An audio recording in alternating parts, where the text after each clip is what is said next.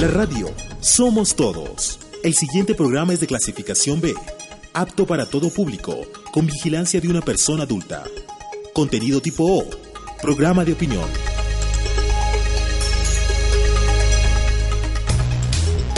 Una sociedad activa. Una sociedad activa. Que participa y dialoga. Que pregunta. Que pregunta. Que se informa. Que se informa. Que escucha. Legislando contigo. Bienvenidos y bienvenidas.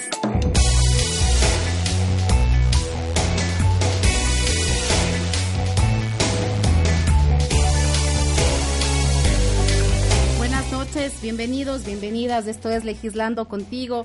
Eh, les invito a todos los ciudadanos y ciudadanas a escucharnos por la radio de la Asamblea, a seguirnos además en nuestras redes sociales, arroba la radio Asamblea, Twitter, en Facebook, la radio Asamblea Nacional. Legislando contigo, soy Mónica Vanegas y el día de hoy queremos tratar un tema de coyuntura que ha llevado al interés de los ciudadanos sobre cómo erradicar la violencia intrafamiliar, la violencia de género y es sobre el procedimiento expedito autónomo especial que pide la Corte Constitucional a la Asamblea Nacional se lo haga en el lapso de un año, dentro de lo que serían las reformas al Código Orgánico Integral Penal. Para eso nos acompaña el doctor Gustavo Chiriboga, él es abogado, asesor parlamentario, coautor del COIP, del COGEP, me refiero al Código Orgánico Integral Penal, al Código General de Procesos y al Código Administrativo, asesor parlamentario. Está también con nosotros la doctora Margarita Carranco, activista de derechos humanos, animales y de la naturaleza, miembro del colectivo feminista Nosotras por la Democracia. También nos acompaña Cecilia Medina, ella tiene un magíster en género, activista de los derechos humanos y también asesora parlamentaria. Editorial es un texto expositivo argumentativo, normalmente no firmado, que explica, valora y juzga un hecho noticioso de especial importancia. El editorial de hoy, en Legislando contigo.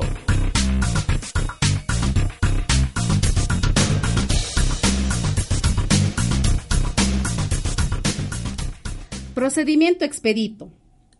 Es derecho de los ecuatorianos tener una vida libre de violencia y al Estado le corresponde adoptar medidas necesarias para prevenirla, eliminarla y sancionarla. Lo establece el artículo 66 de la Constitución. La peor manifestación de la violencia está tipificada en el COIP como femicidio, lo que antes estuvo invisibilizado como un asesinato más.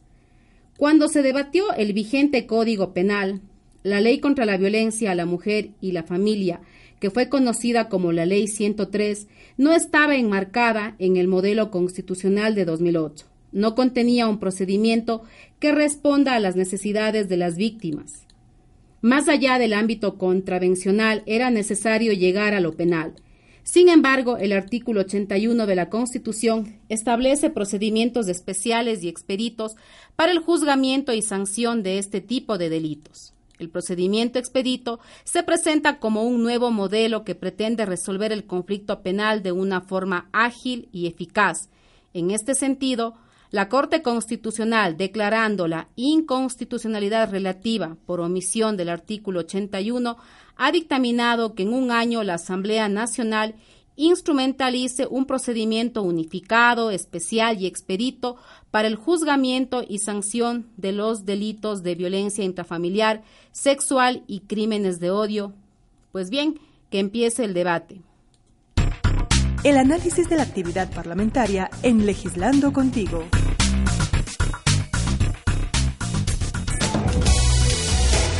Muchas gracias, lo habíamos dicho en el editorial y en la introducción a este programa que la Corte Constitucional dictó una sentencia precisamente en mayo de este año, dándole a la Asamblea Nacional el plazo de un año para que se haga un procedimiento autónomo, especial, expedito para erradicar la violencia intrafamiliar, como bien lo decíamos que dice el artículo 81 de la Constitución.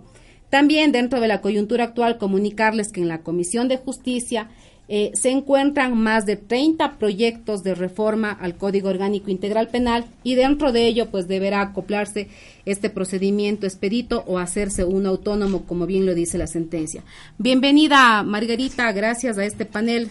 Conocemos que ustedes son personas que están en la lucha por los derechos de las mujeres, que están justamente en la lucha por erradicar la violencia de género y conocen de qué estamos hablando.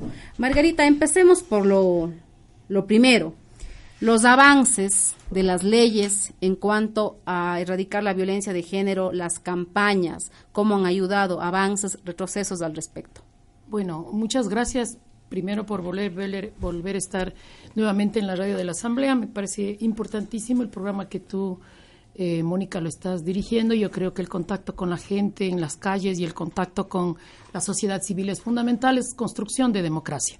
Quiero manifestarte que nosotras tuvimos una acción eh, durante tres años súper sostenida, permanente y participativa cuando se empezó a trabajar el tema del Código Integral Penal. Eh, con el avance de la existencia del femicidio, que lamentablemente actualmente creo que ya estamos más del centenar de mujeres a nivel nacional que están muriendo en manos de los hombres, que es un avance a visibilizar el tema del femicidio para que no sea solamente identificado como un crimen pasional, como se le denominaba anteriormente, eh, pero en el marco de las reformas al Código Integral Penal, tal como tú lo habías mencionado, gracias a las feministas, compañeras como Solanda, Anunciata Valdés y otras compañeras que hicieron la demanda de inconstitucionalidad por la ausencia del artículo 81, logramos que, por lo menos al final de la gestión del expresidente Correa, se reconozca que es inconstitucional el Código Integral Penal en la medida que hay la ausencia de un procedimiento especial y expedito para evitar justamente, creo que muchos de los femicidios eh, son eh, producto de un procedimiento lento que no permite eh, administrar justicia como corresponde en casos de violencia que son digamos, eh, los altos riesgos que tampoco se mide, que es una de las propuestas que nosotras por la democracia estamos trabajando, no solamente el tema del procedimiento especial expedito, sino un sistema de protección y atención y acompañamiento a mujeres en situación de violencia, donde estamos demandando y construyendo cómo medir la violencia bajo riesgo y alto riesgo. Y si es alto riesgo, tiene que entrar el sistema de justicia con todas las acciones del caso, de tal manera que se evite un femicidio una de las cosas que también fue un error haber incorporado como delito penal, eh, dependiendo de la gravedad, por supuesto, los psicólogos no han logrado medir el tema de violencia psicológica. Estoy trabajando en Cuenca, trabajando justamente el tema de cómo trabajar la prevención del femicidio y me he reunido con dos juezas de, de violencia intrafamiliar y me han mencionado, muy preocupadas, incluyendo una de las fiscales que estuvo en uno de los talleres, que en Cuenca han decidido el tema de la violencia psicológica parar, porque no pueden administrar justicia. Los mismos psicólogos no saben qué tan grave o qué tan mediano o qué tan bajo es el nivel de afectación de una mujer en el tema de violencia psicológica. Nosotros habíamos advertido como feministas de que el tema de violencia psicológica es mucho más rápido atenderlo como contravención que como, como, delito. Ahorita tenemos una, una, los resultados de impunidad son altísimos por haber entrado el tema de violencia psicológica. Y también lo que perdimos en el Código Integral Penal, desgraciadamente, es la despenalización del aborto en caso de violación. Acabo de tener una excelente noticia. Quiero felicitar al señor presidente Lenín Moreno por haber ya demandado una política pública al sistema de salud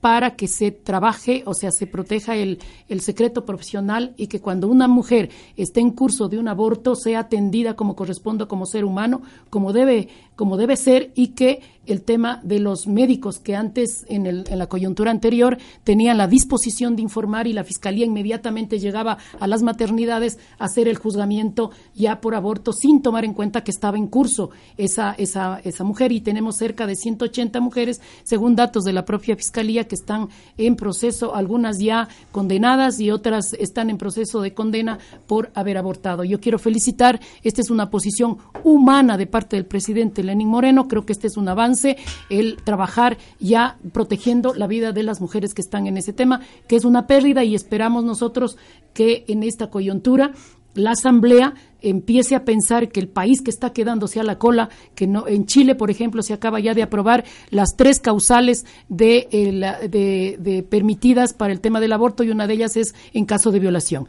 Y por lo tanto, yo creo que el Ecuador ya es momento que en las reformas al Código Integral Penal entre la despenalización del aborto en caso de violación. Muchas gracias, Margarita. De verdad que pones muchos temas sobre la mesa. Vamos a ir debatiendo y aportando. Eh, Cecilia, eh, Margarita lo dijo por tres o cuatro ocasiones, las feministas. ya que estamos, hemos entrado en la materia, ¿qué es ser feminista? ¿Y qué, y qué de aquellas que dicen, sí soy feminista, pero no soy feminista radical? ¿Hay niveles de feminismo? Bueno, el, el feminismo es una postura política. Definitivamente es una postura política que tiene como ideología eh, la defensa de los derechos humanos de las mujeres.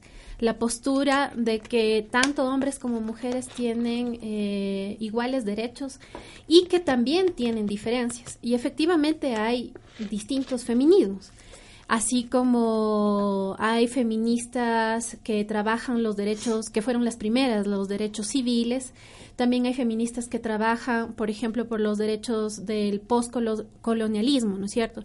Que hablan sobre el tema de la diferenciación entre mujeres. No es lo mismo una mujer eh, clase media, mestiza, educada, que una eh, mujer indígena, shuar. Entonces ellas también defienden su postura política sobre la defensa de los derechos de la mujer desde una visión cultural o, por ejemplo, desde el aculturamiento de un Estado contra su comunidad, por ejemplo. También existen los ecofeminismos, el ecofeminismo que trabaja sobre las mujeres y la defensa de los derechos de la naturaleza. Creo que la India es un ejemplo muy claro sobre la defensa de los bosques y las semillas, por ejemplo. El ecofeminismo eh, ha servido mucho antes eh, que biólogos eh, para la defensa de la agricultura comunitaria, de la economía social y solidaria. También eh, existen eh, los feminismos posmodernos, feminismos culturales, eh, es decir, hay una gran clasificación de los feminismos, ¿no? Pero si tenemos que decir que no hay un feminismo radical, desde mi postura como feminista, diría que no, que la postura feminista por su naturaleza es radical. ¿Por qué?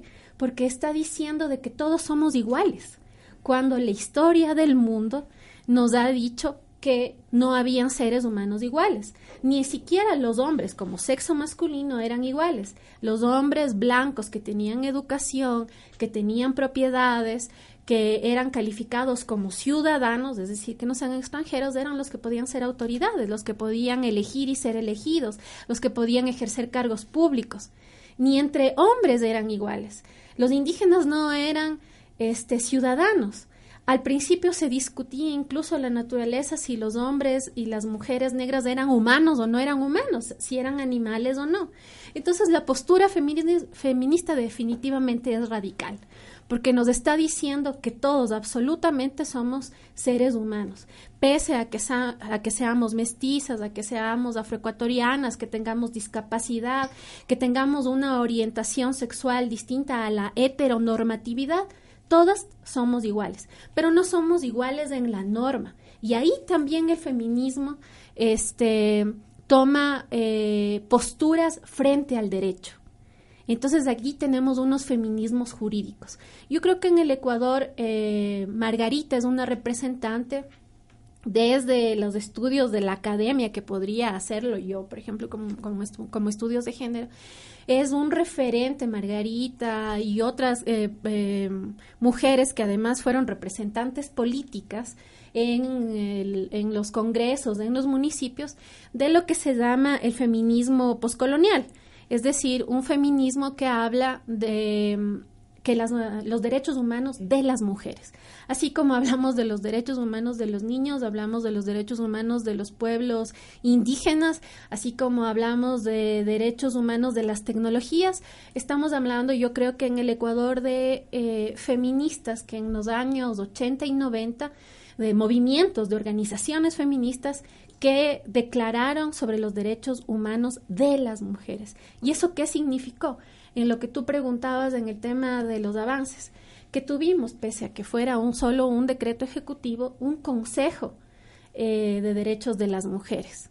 Era, ese fue una, esa fue una experiencia que permitió que otros grupos eh, que en ese momento eran denominados vulnerables por la constitución que teníamos, primero la del 78, luego la del 98, pudiéramos tener políticas públicas especializadas. Y ese consejo tenía la rectoría de dar esas políticas públicas sobre los derechos de las mujeres, pero porque estaba basado en un modelo constitucional donde se nos consideraba a todas, absolutamente todas las mujeres como vulnerables. Pero a tu pregunta específicamente, todas las que nos consideramos feministas somos radicales, porque la idea de igualdad es radical. Muchas gracias, Ceci. Y regresamos con, más temas que dijo Margarita y quedan pendientes para el análisis posterior. Gustavo, bienvenido. Eh, tú estuviste en la Comisión de Justicia que hace cuatro años hizo el Código Orgánico Integral Penal. Ahora nuevamente desde la Comisión de Justicia te tocará aportar en las más de 30 reformas que están planteadas desde autoridades hasta colectivos eh, ciudadanos. Pero hagamos un balance. ¿Qué tanto nos ayudó el COIB? ¿En qué se pudo mejorar para que la ciudadanía que nos escuche eh, se entere? ¿Y en qué temas podríamos estar pidiendo que haya reformas? Hablando en general, ¿no? Porque sé que es bastante. Muchísimas gracias, Mónica. Primero, permíteme saludar a la audiencia, a todos los radios escuchas que nos acompañan esta tarde y también a las compañeras. Eh, tengo el honor de, participar en este debate con, gente de tan alta calidad y sobre todo debatiendo temas que nos incluyen también a los hombres. El feminismo, yo creo, no excluye a los hombres, sino que también nos incluye a los hombres. Muchos hombres también son eh, víctimas de la violencia machista.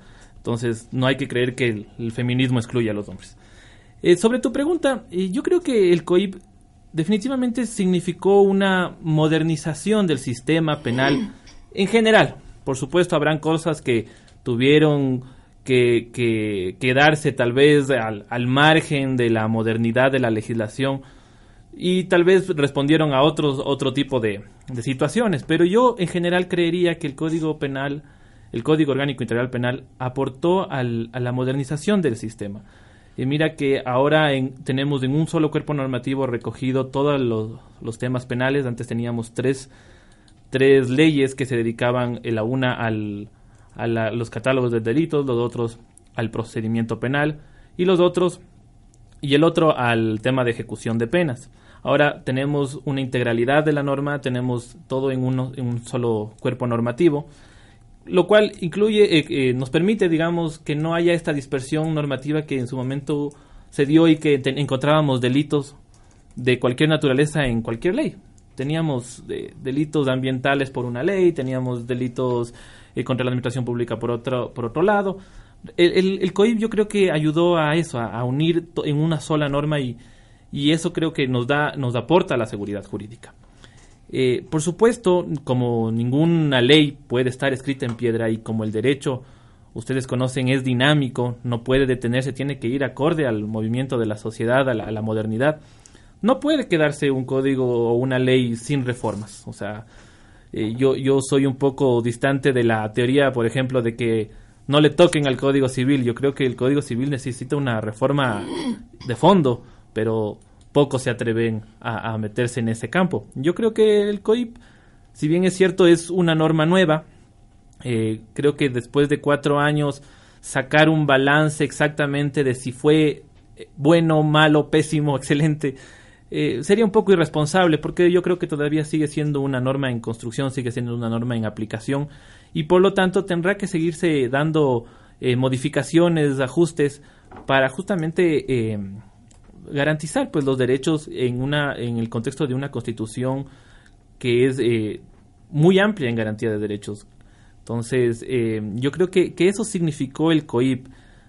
Eh, tenemos tenemos que seguir revisando no ahora tenemos 30 30 proyectos de ley tenemos propuestas de reformas delitos contra la eficiencia de la administración pública, tenemos reformas a los temas de violencia contra la mujer o miembros del núcleo familiar, tenemos eh, los temas, eh, tenemos eh, reformas sobre temas de medicamentos caducados.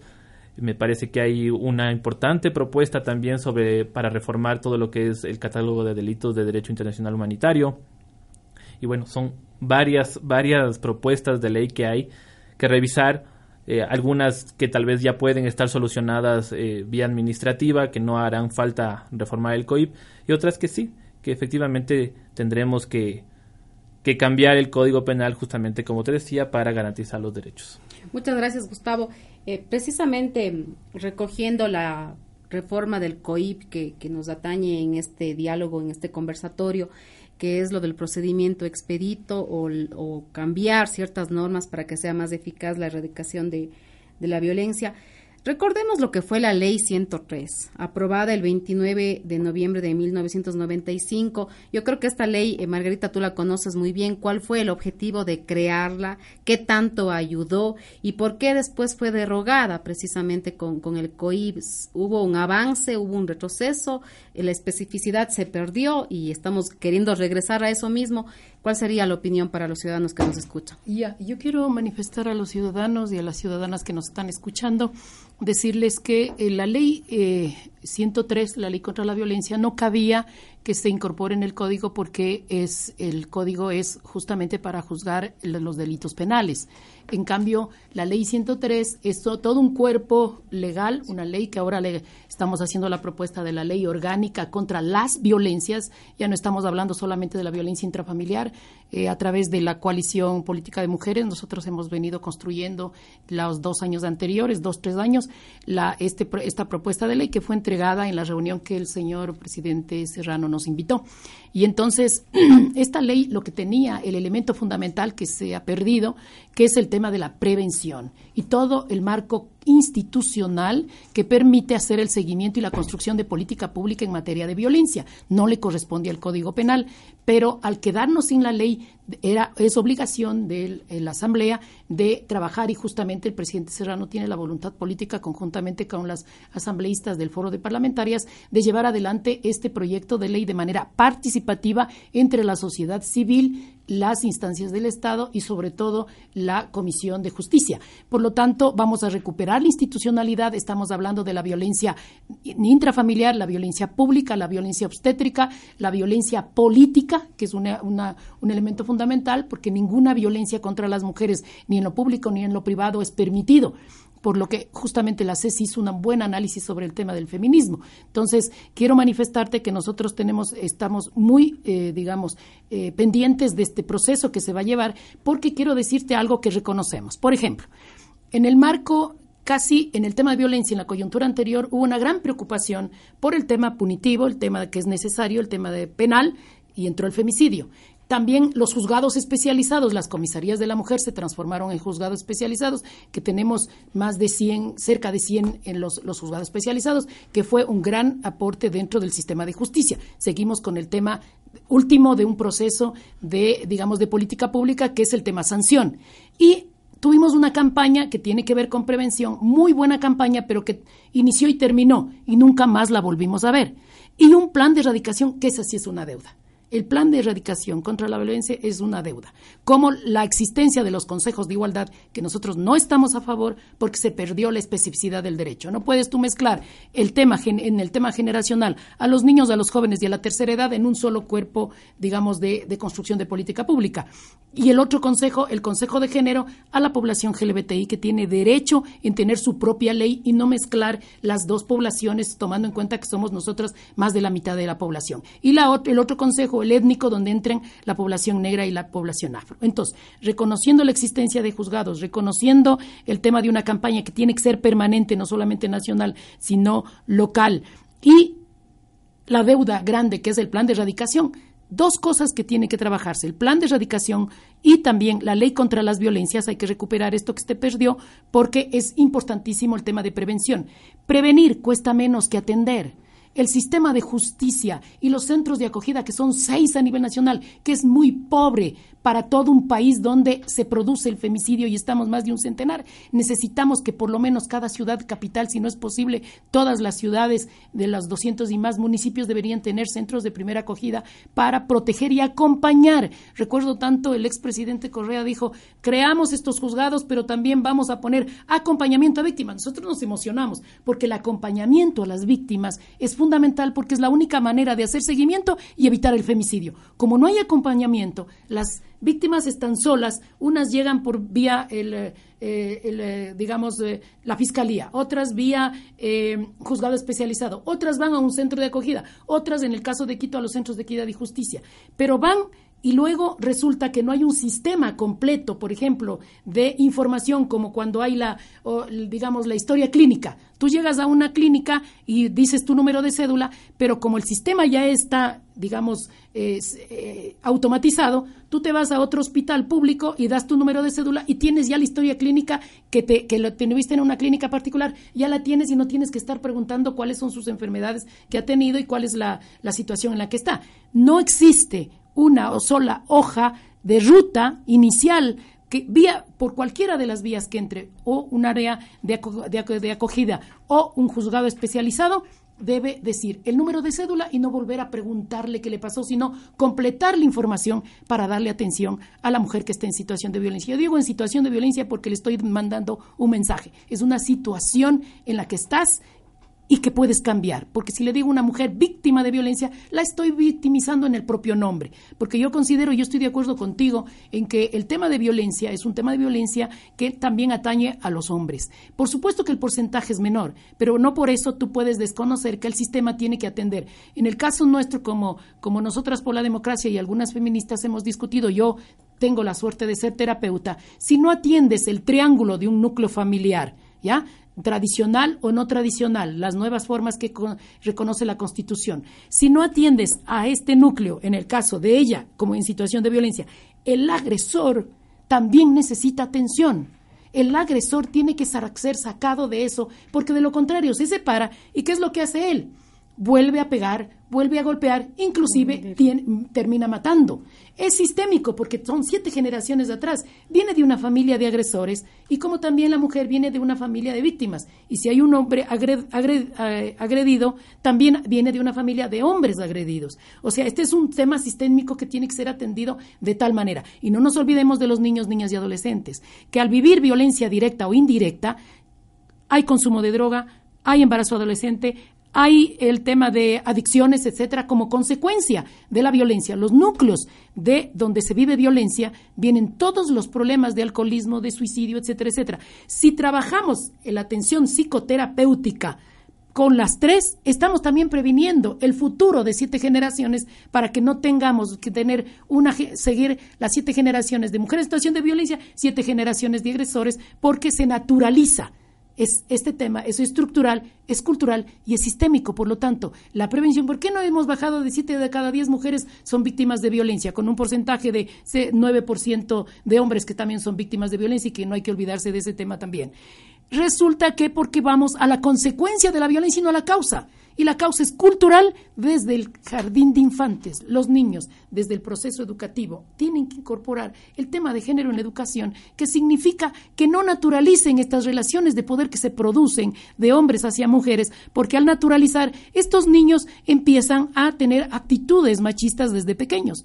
O si estos niños han vivido violencia y no tienen atención a tiempo terapéutica, como ya había mencionado, estos niños reprimen, reprimen, reprimen y cuando son adultos se vuelven agresores porque no fueron atendidos a tiempo. Entonces, estructural, porque la estructura del Estado muchas veces ratifican estas relaciones de poder en todo este proceso. Sobre el tema, justamente, eh, Margarita, eh, Ceci, Margarita habla de varios tipos de violencia. A veces nosotros en los discursos escuchamos repetir casi de memoria las violencias, la política, la patrimonial, la sexual, pero ¿cuáles son realmente ejemplos para la gente que nos escucha? el tipo de violencia que incluso puede ser precisamente denunciado. ¿no? Y bien lo decía Margarita, por algo en la Constitución ya no se habla de grupos vulnerables, sino vulnerados. Y, el, y la palabra tiene poder, ¿no? Por eso ese cambio en la Constitución de Montecristi.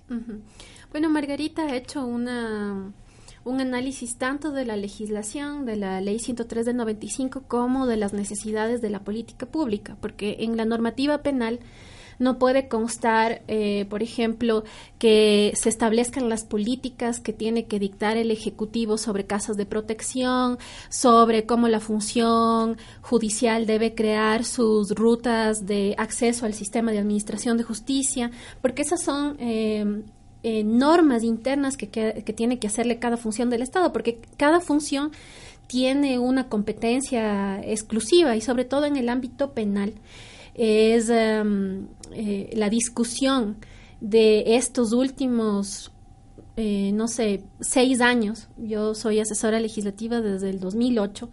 El Código Integral Penal llegó antes del... llegó en el 2009, en realidad, con el Ministerio de Justicia.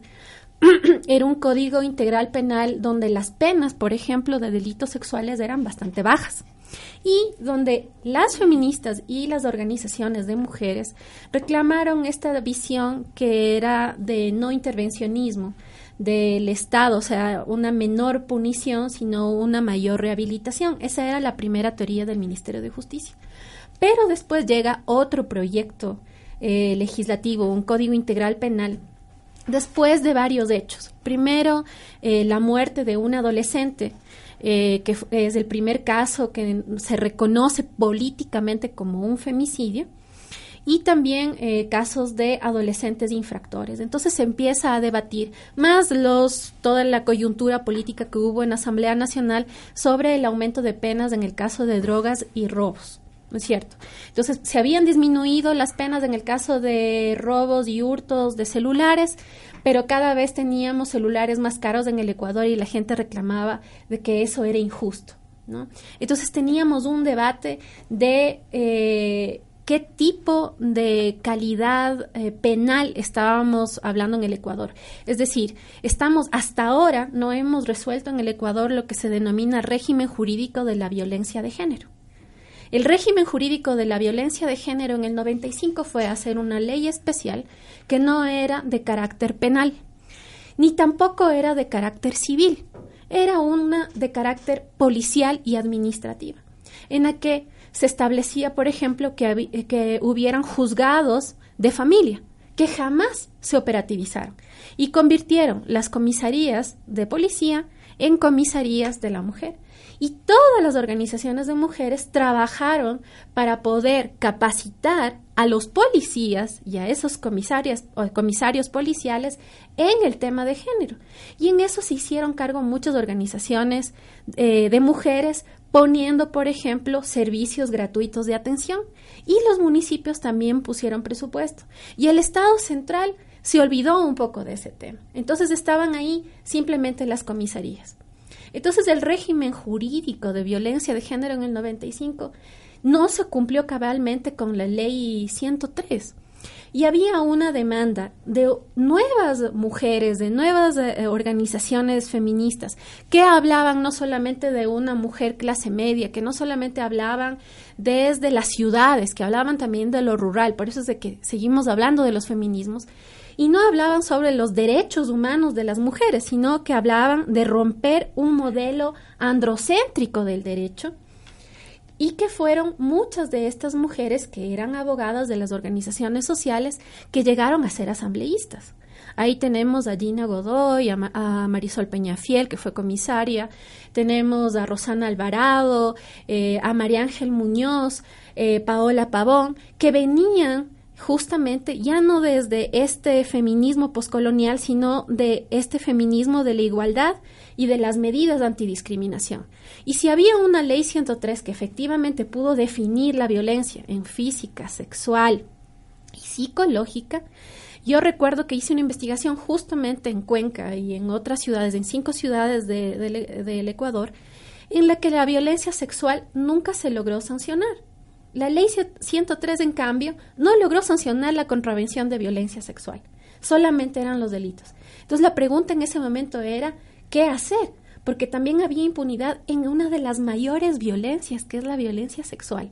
Entonces, esta nueva generación de feministas, que son estas feministas de antidiscriminación, de lucha contra el andocentrismo, deciden que es el derecho penal, un derecho penal no androcéntrico, en este nuevo régimen jurídico de la violencia de género, incorporarlo en el Código Orgánico Integral Penal que se estaba debatiendo mucho antes del, del, 2010, mucho antes, ¿no?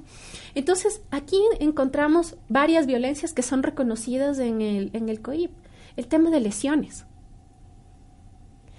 que es la violencia, la violencia física como delito, y reconocen las, las lesiones que son mucho más fuertes la violencia sexual que no solamente es eh, la violencia dentro del hogar, sino la violencia sexual, por ejemplo, de quien tiene autoridad sobre otro.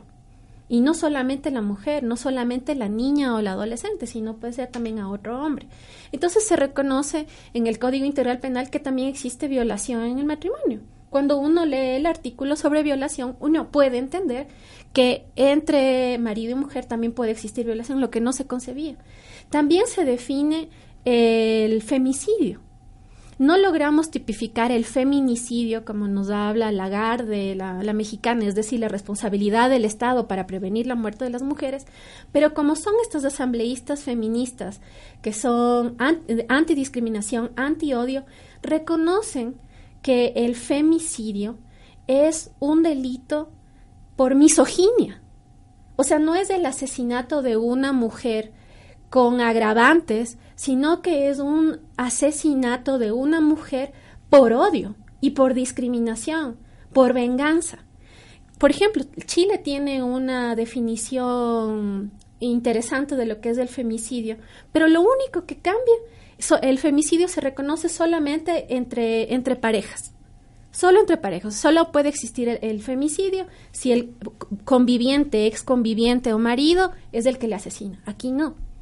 Aquí hay una definición mucho más amplia. ¿Qué pasó en el debate? Porque también fui parte de la Comisión de Justicia sobre la violencia patrimonial. No se definió la violencia patrimonial porque se decía, como dice la ley, eh, la ley de Brasil, eh, que es la ley María do Peña, dice que era tomar las cosas de una mujer, hurtarlas, quitarlas, los instrumentos de trabajo, este, esconderlas, manipularlas. Pero en la mesa se decía, bueno, eso está tipificado en otros, en otros delitos. Pero lo que decíamos las feministas de la comisión, tanto asambleístas como asesoras, es que el objetivo de la violencia patrimonial, como de toda violencia, es el control. Eso es lo fundamental de la violencia de género, el control sobre la mujer, el control sobre su cuerpo, sobre su forma de pensar, sobre su forma de vestir, sobre su sexualidad, sobre sus bienes. Eso es lo importante de la tipificación. Y lo que dice Margarita, la violencia política está tipificada, pero no está en el, en el COIP, está en el Código de la Democracia.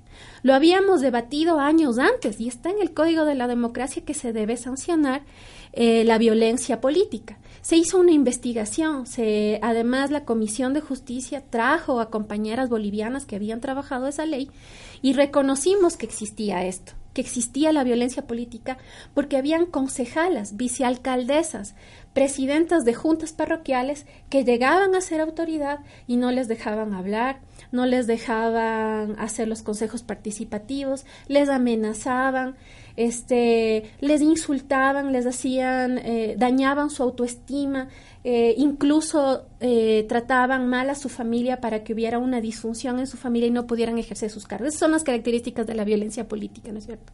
Y se debe... sobre el tema, justamente, eh, Ceci, nosotros queríamos que nos puedas explicar ampliamente los tipos de violencia y cómo están codificados en varias leyes, incluso respecto a lo de violencia política hay algo eh, similar como es el acoso político, que hay una propuesta de reforma precisamente de una ex asambleísta al Código de la Democracia y que también está en la Comisión de Justicia.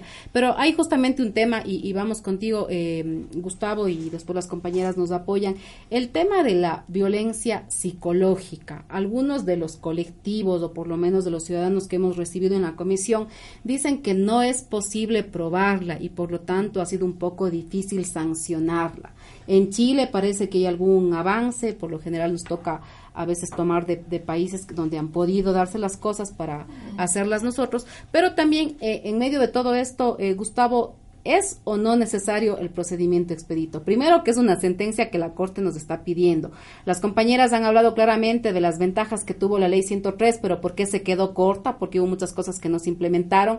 Después viene el COIP, que se volvió más punitivo, lo otro era más contravención y nos decía precisamente una fiscal cuencana o jueza penal que ella muchas veces no podía eh, sancionar, porque ahora los hombres también se idean, o las personas se idean algunas formas de pegar a la víctima sin dejar huella. Entonces eso no se convierte ni en delito ni en contravención. Entonces esas situaciones, con todo este contexto, Gustavo, antes de irnos a la pausa, eh, es válido un procedimiento expedito y qué características debería tener? Bueno, antes de contestar la pregunta, a mí me gustaría un poco recoger las palabras que han dicho aquí las compañeras. Y es, eh, digamos, en resumen, es que el, tema de la violencia no empieza ni termina con solamente con la sanción penal. Es, es un tema que abarca muchas más cosas, que tiene que ser visto desde un punto más global, desde un punto más sistemático. El, el, tema penal yo creo que es solamente una parte de, toda la solución. Tenemos que empezar, como, como bien se dijo aquí, a, a hablar del, de, de, la educación, de, de, no permitir esa normalización de la violencia desde nuestros hogares. Entonces, eh, desde ese punto de vista, muchas veces la solución no necesariamente está en la reforma a la ley. Si bien es cierto, puede ser que haya errores en la ley, pero no es en sí la, la solución el, el, reformar la ley. Porque eh, pueden ser que hay eh, temas que pueden ser solucionados a nivel de la gestión, a nivel de la política pública, a nivel de la capacitación.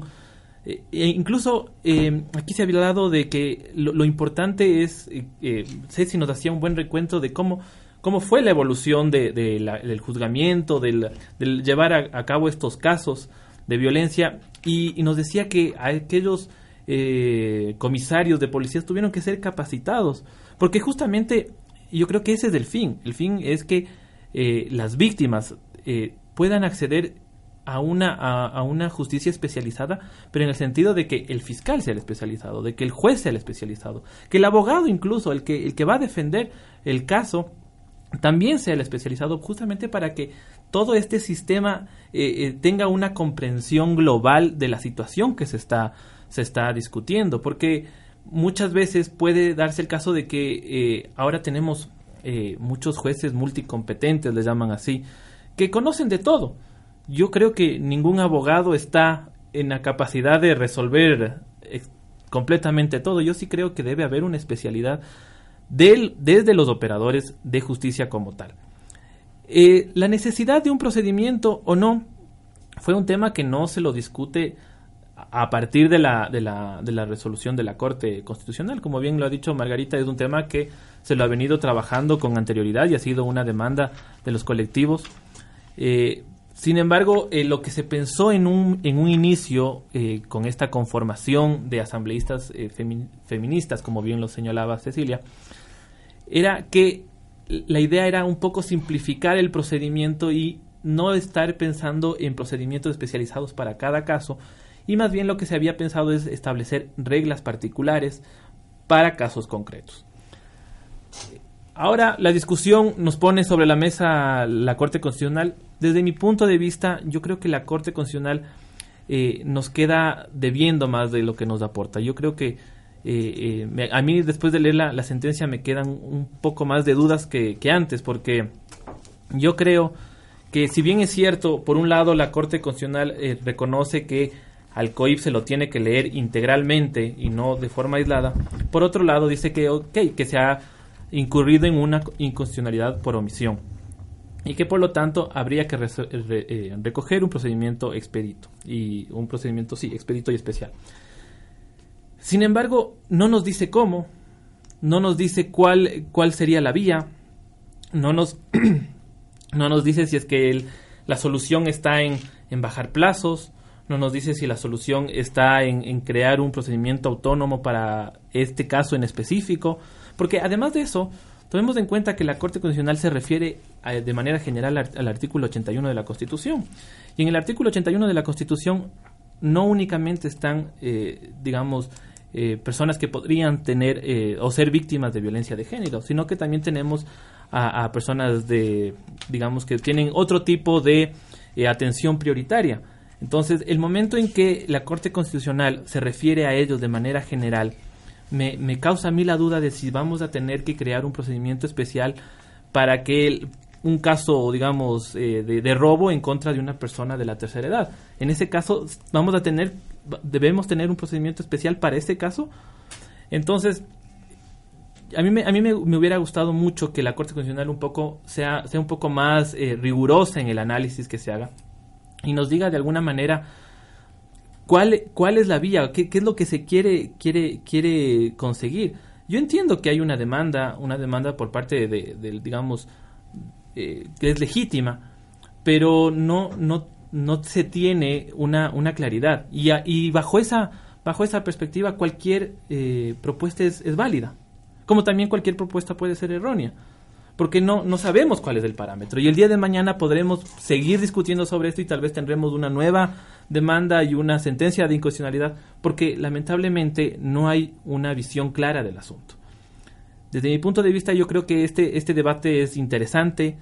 Eh, el tema eh, de, de, simplificar los procedimientos, de hacer una justicia más ágil, yo creo que es del anhelo siempre y no solamente en un tipo de delito, sino en todos, porque la, víctima necesita respuestas.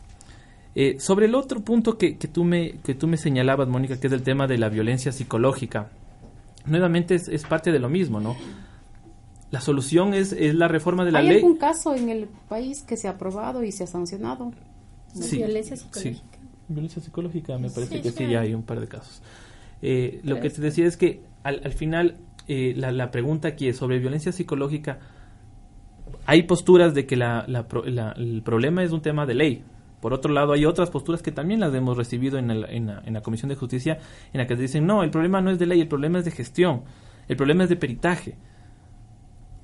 Entonces, ahí yo creo, desde mi punto de vista, es que más bien el Código Penal eh, logró un gran avance al tipificar la violencia psicológica, que antes no estaba no era recogida.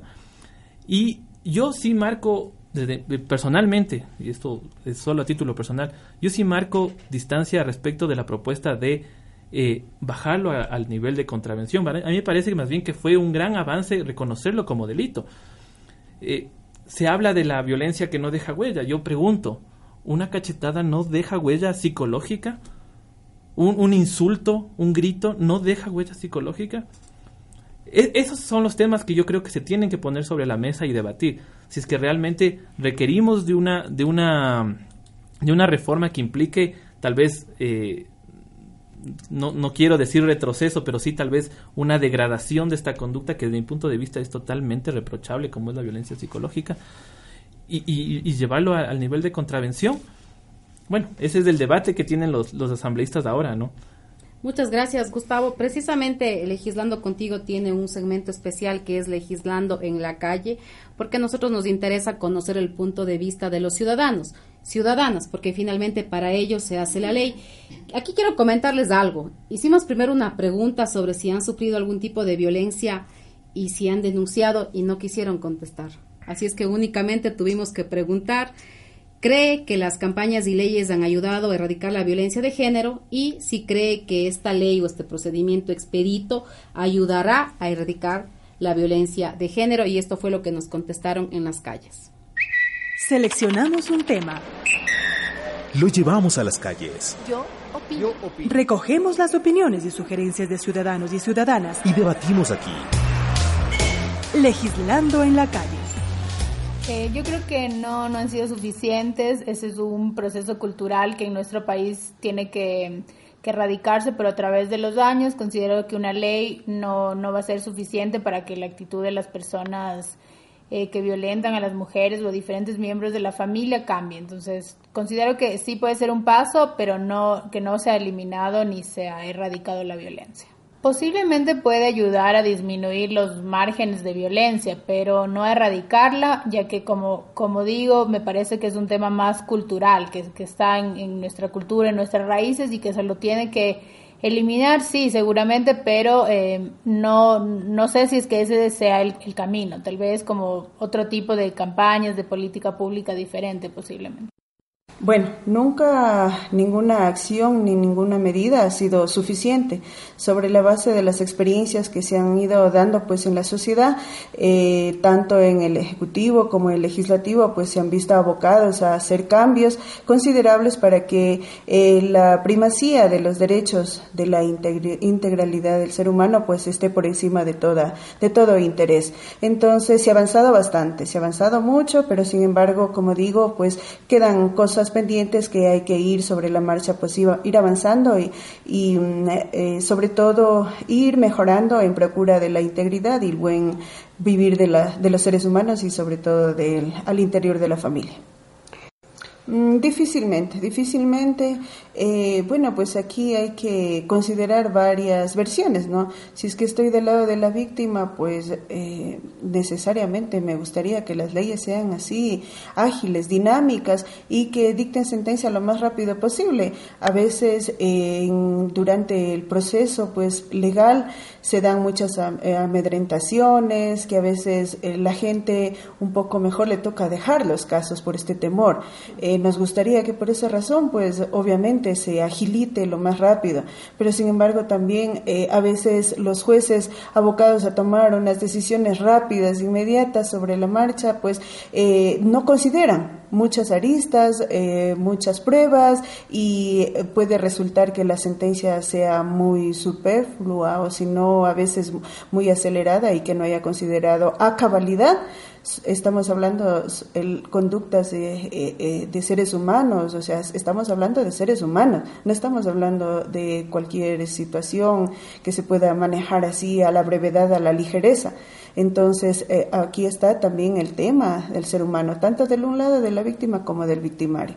O sea, me gustaría un procedimiento un poco equilibrado y neutral y que busque puntos intermedios.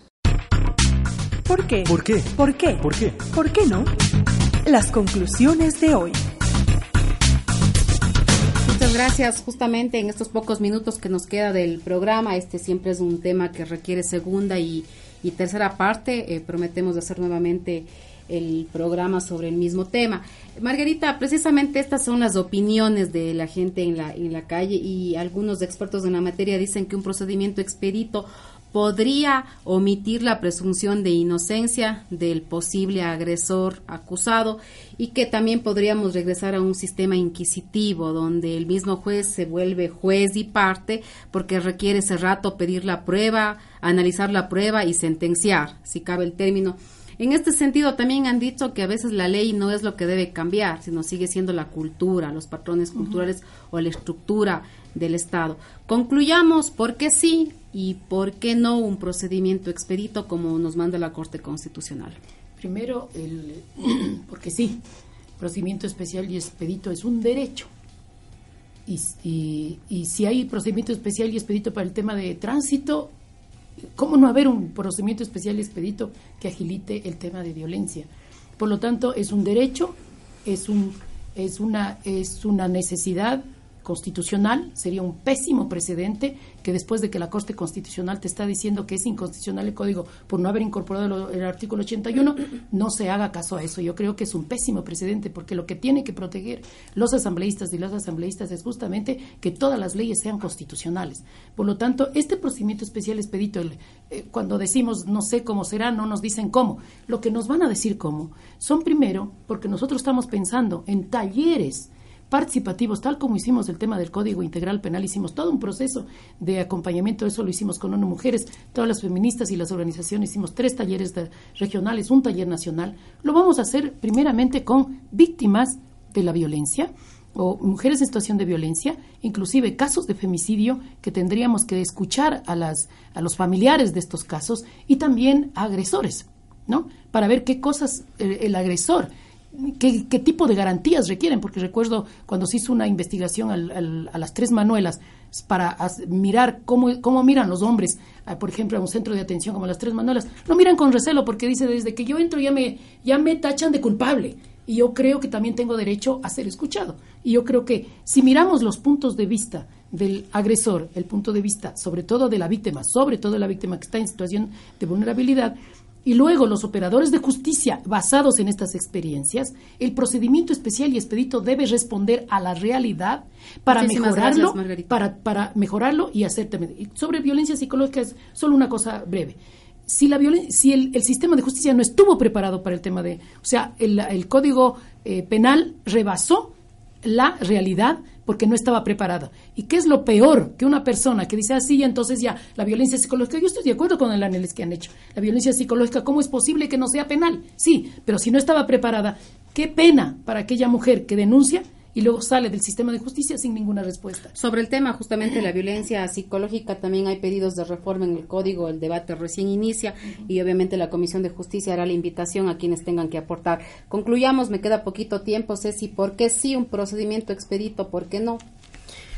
Definitivamente un procedimiento expedito sí. Eh, de hecho, fui una de las asesoras que trabajó en el procedimiento expedito de contravención, del único que existe en el Código Integral Penal de Contravención de Violencia, en la que incluso yo estuve en contra de algunas reglas que luego fueron eliminadas en la única reforma que ha sido aprobada del Código Integral Penal eh, y considero que la sentencia de la Corte Constitucional es sumamente acertada porque el artículo 81 no solamente habla de la violencia contra las mujeres, también habla contra los niños, personas de doble vulnerabilidad, y son a esos procedimientos, a esos sujetos del régimen jurídico de la violencia a los que se debe hacer un procedimiento expedito, pero definitivamente tiene que ser con las características que se ha mantenido en el COIP. Debe ser gratuito, la justicia gratuita, debe ser sumarísima, debe ser cualquier persona la denunciante, porque hubo una propuesta de reforma que decía que solo la víctima puede denunciar, lo cual es un retroceso de más de 10 años. Tiene que mantenerse las medidas de protección, tienen que aumentarse las medidas, que son las medidas de urgencia, pero ese, eso, ese, esos procedimientos son los procedimientos de los sujetos del artículo 81. Muchísimas gracias, Ceci. Para concluir, Gustavo, ¿por qué sí o por qué no un procedimiento expedito? Bueno, yo creo que sí porque tenemos una obligación eh, a partir de una sentencia de la Corte Constitucional. Hay una institucionalidad que nos obliga a tomar medidas al respecto. Hay una demanda ciudadana y hay que darle respuesta a esa ciudadanía. Esa respuesta tiene que ser lo más eh, apegada al, al sistema que está previsto en el Código Orgánico Integral Penal y principalmente garantizando derechos. Yo soy de la idea que los procedimientos siempre tienen que garantizar tanto los derechos de la víctima como del procesado. En esa línea, el debate está abierto, las propuestas tendrán que ser analizadas, como, como lo dije, eh, me habría gustado que la Corte Constitucional sea un poco más específica sobre el tema, justamente para que de una vez por todas tengamos una misma, una visión clara del asunto y el día de mañana no nos veamos abocados a una nueva demanda de inconstitucionalidad por, digamos, eh, no responder a los eh, anhelos de algunos sectores. Muchísimas gracias. Ha estado con nosotros eh, Margarita Carranco, ella es feminista, está en el colectivo Nosotras por la Democracia, Cecilia Medina, experta en género, y a Gustavo Chiriboga, quien es asesor parlamentario, conoce del tema del COIP y le tocará nuevamente hacer las reformas al COIP. Muchas gracias, mi nombre es Mónica Vanegas, esto es Legislando contigo y recuerde que una ciudadanía informada jamás será manipulada. Muchas gracias, buenas noches. Una sociedad activa. Una sociedad activa. Que participa y dialoga. Que pregunta. Que pregunta. Que se informa. Que se informa. Que escuchó. Legislando contigo. Nos encontraremos la próxima semana.